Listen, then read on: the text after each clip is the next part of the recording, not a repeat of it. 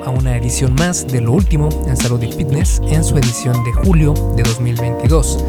En lo último en salud y fitness es esta categoría que tengo del podcast donde me dedico a analizar los últimos estudios sobre salud y fitness que han o que me han parecido interesantes de las últimas semanas o meses porque de esta manera podemos estar más actualizados en estos temas de salud y fitness que cambian conforme va avanzando la ciencia. De esta forma podemos estar un poco más actualizados.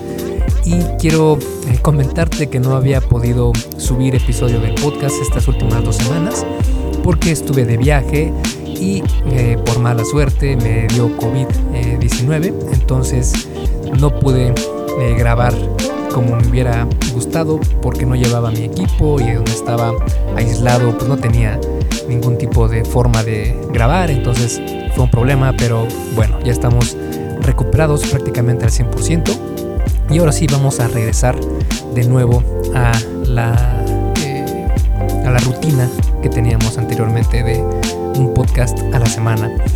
En esta ocasión, en la edición de julio de lo último en Fitness, vamos a ver un estudio que habla sobre si tomar un batido de proteína antes de dormir podría mejorar la recuperación y el desempeño físico. También un estudio que habla sobre los beneficios de la rodiola rosea en el entrenamiento. Otro estudio sobre si deberías descansar de la cafeína para seguir obteniendo sus beneficios en el entrenamiento. También un estudio sobre la relación de la falta de vitamina D y el riesgo de lesiones.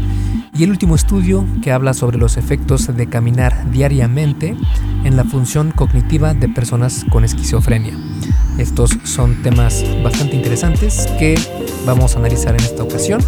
Y antes de comenzar, recuerda que este y todos los demás episodios son traídos a ti por Fase 1 Origen, mi videocurso sobre salud y fitness para aquellas personas que van comenzando en esto de mejorar su salud, de mejorar su físico, pero no tienen un plan a seguir o no saben qué hacer, no saben qué es lo que tienen que hacer para realmente ver resultados y está pensado con un perfil de principiante porque cuando alguien empieza, por lo general, quiere hacer muchas cosas o quiere hacer todo al extremo, ya sabes, con dietas extremas o eh, sesiones de ejercicio que te dejan molido.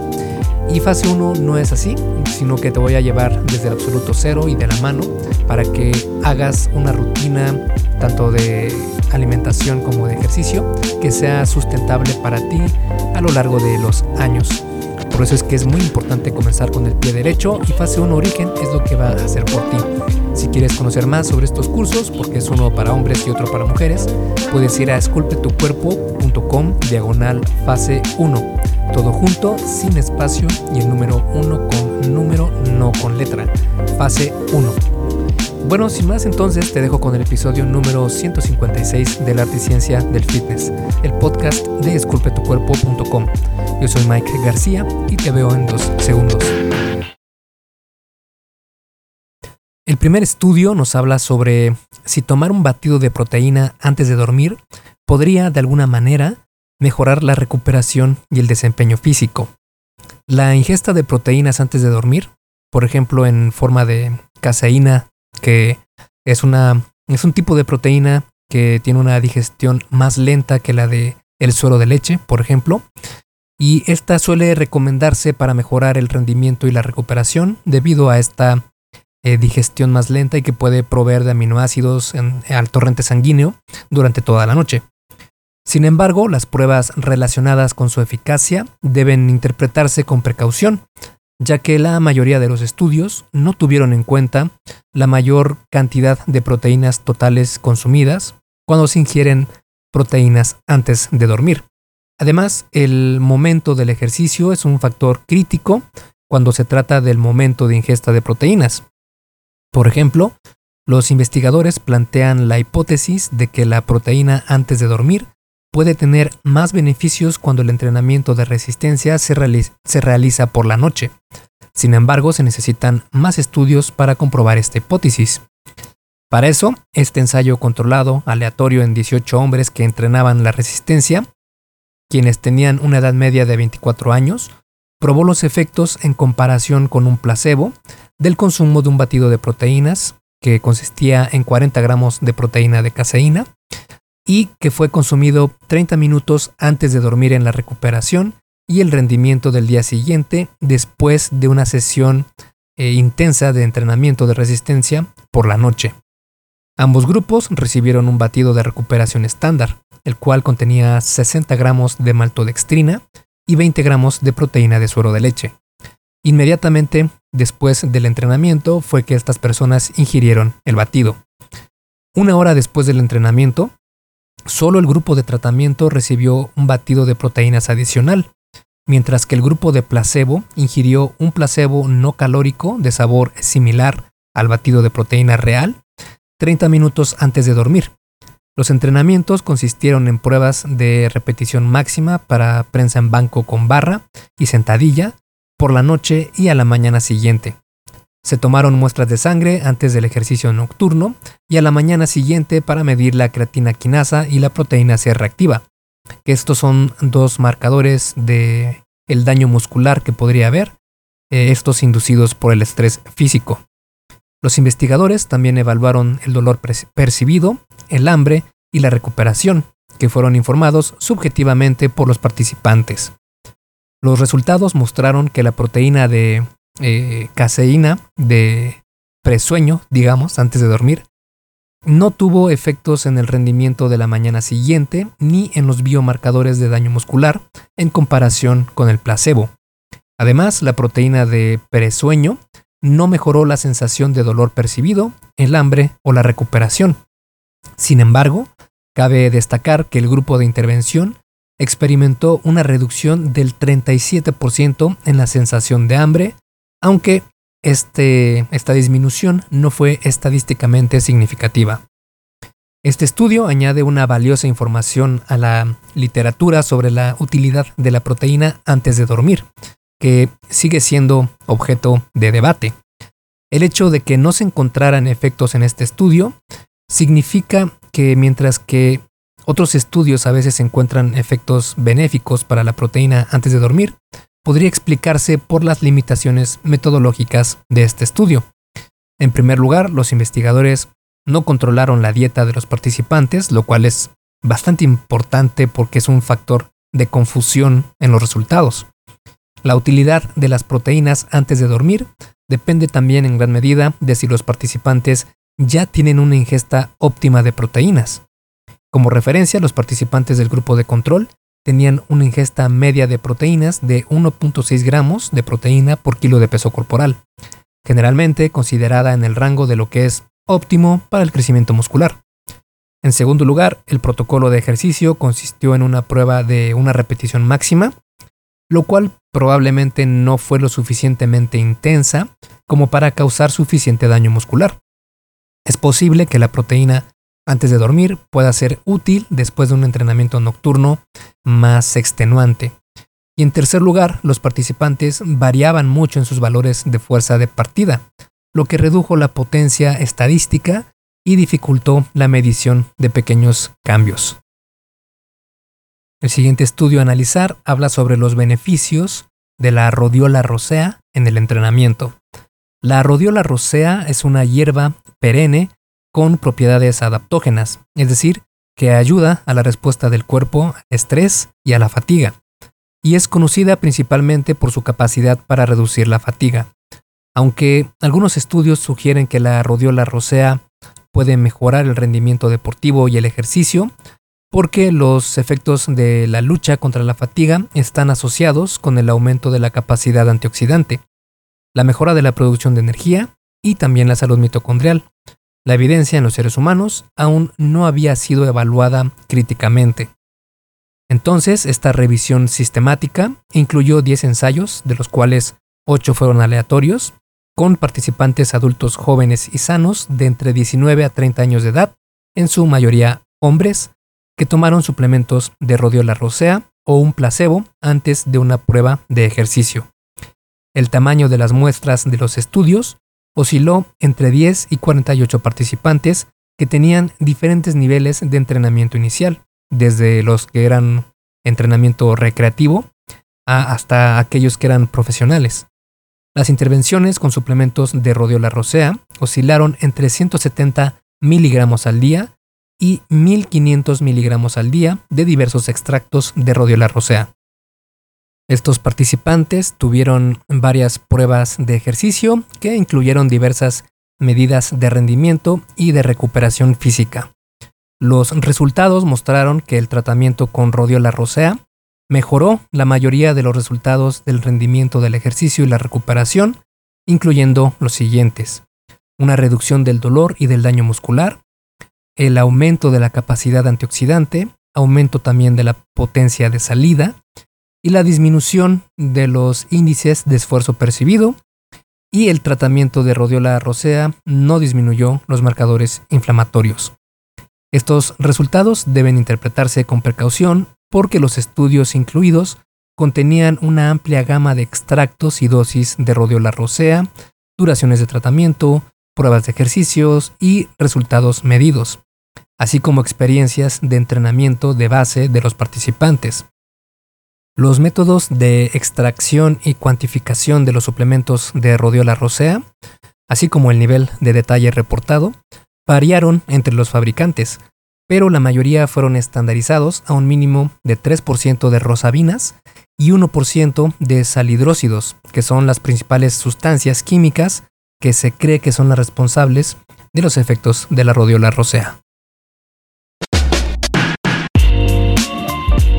Hey, rápidamente, antes de seguir con el episodio, ¿me harías un favor?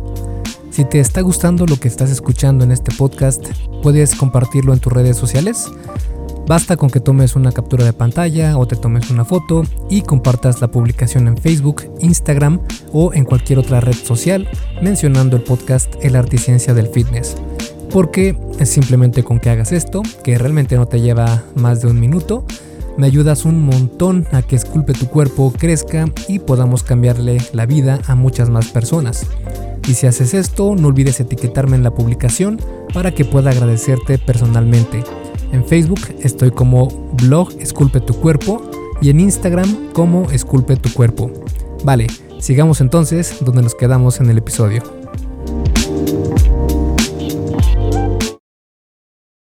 El siguiente estudio habla sobre si deberíamos descansar de la cafeína para seguir obteniendo sus beneficios en el entrenamiento o no.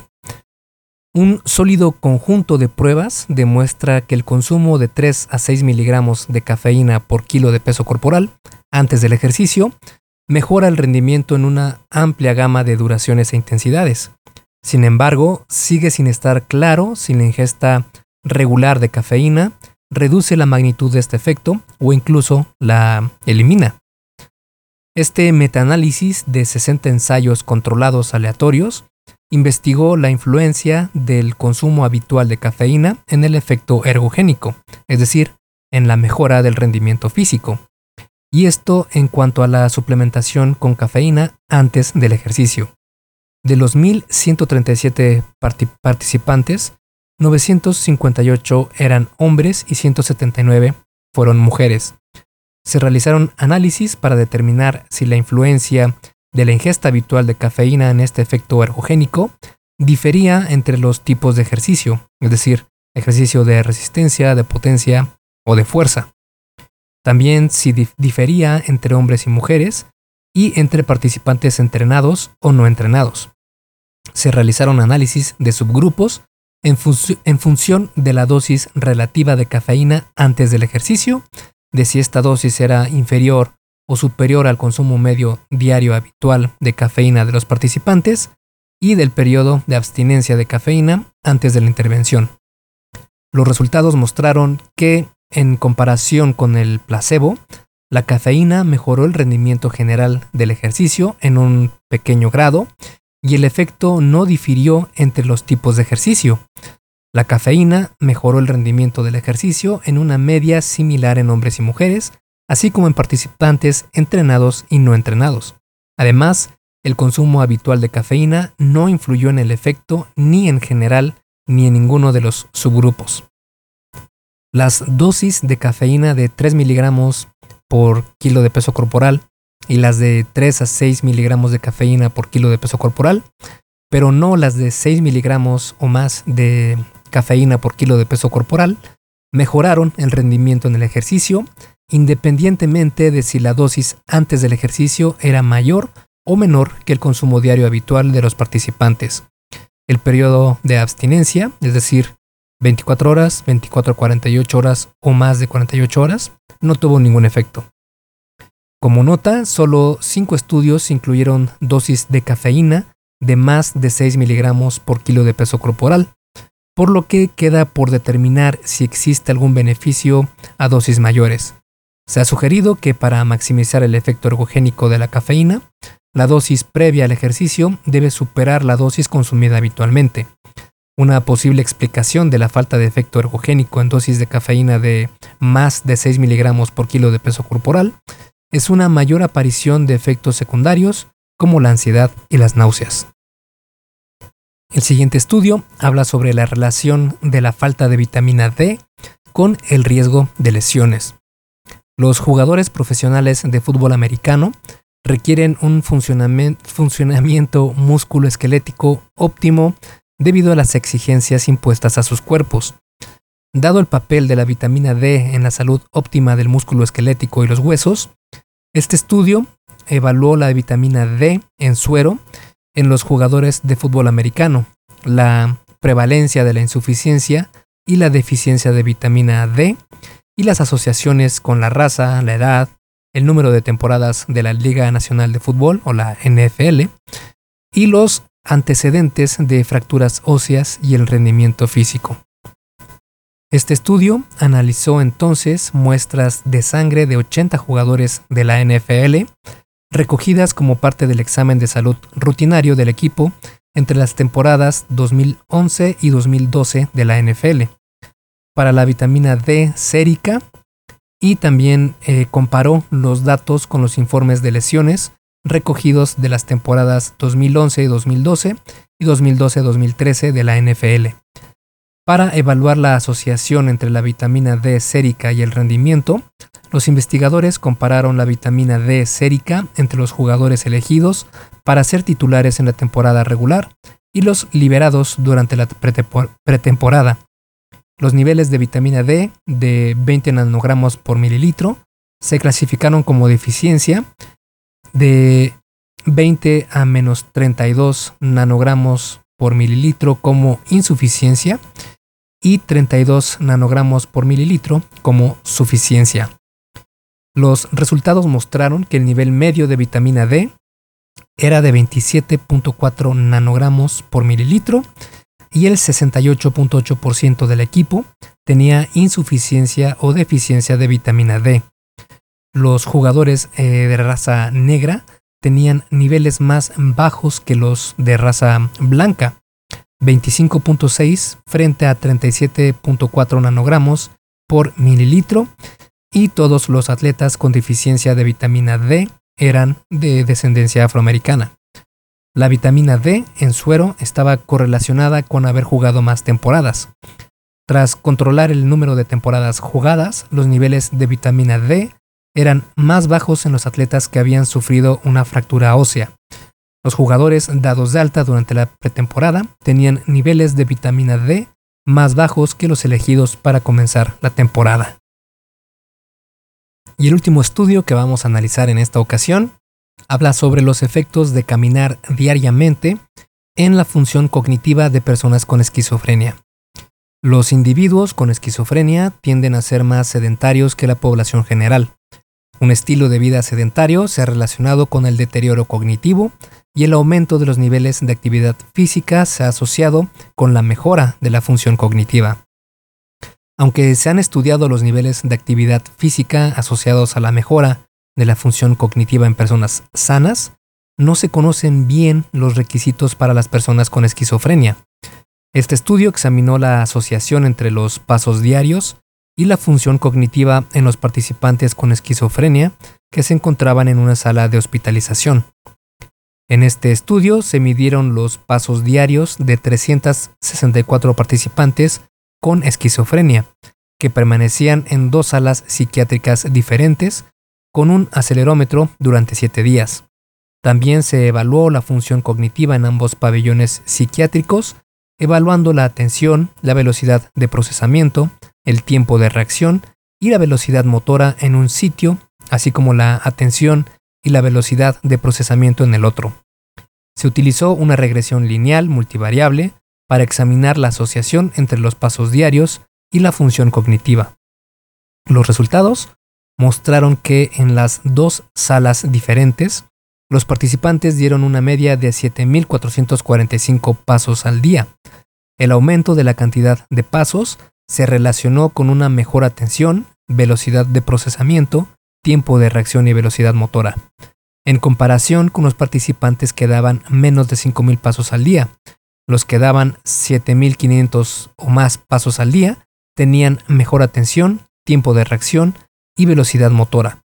Los autores sugirieron que las personas con esquizofrenia deberían acumular 7.500 pasos o más al día para obtener un beneficio cognitivo óptimo.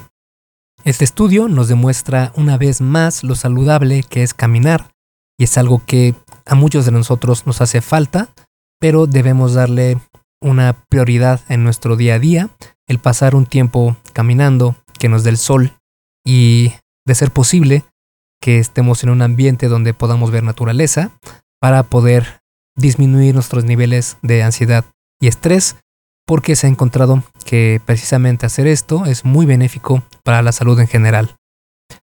Y bueno, estos fueron los eh, estudios y, e investigaciones que decidí añadir en esta edición de julio de 2022. Y nos vemos la siguiente semana con un episodio más del podcast. Esculpe tu vida, comienza con tu cuerpo. Y hasta aquí el episodio del podcast de hoy. ¿Te gustó? Si es así, déjame una calificación y tu opinión en Apple Podcast o en la plataforma que me escuches.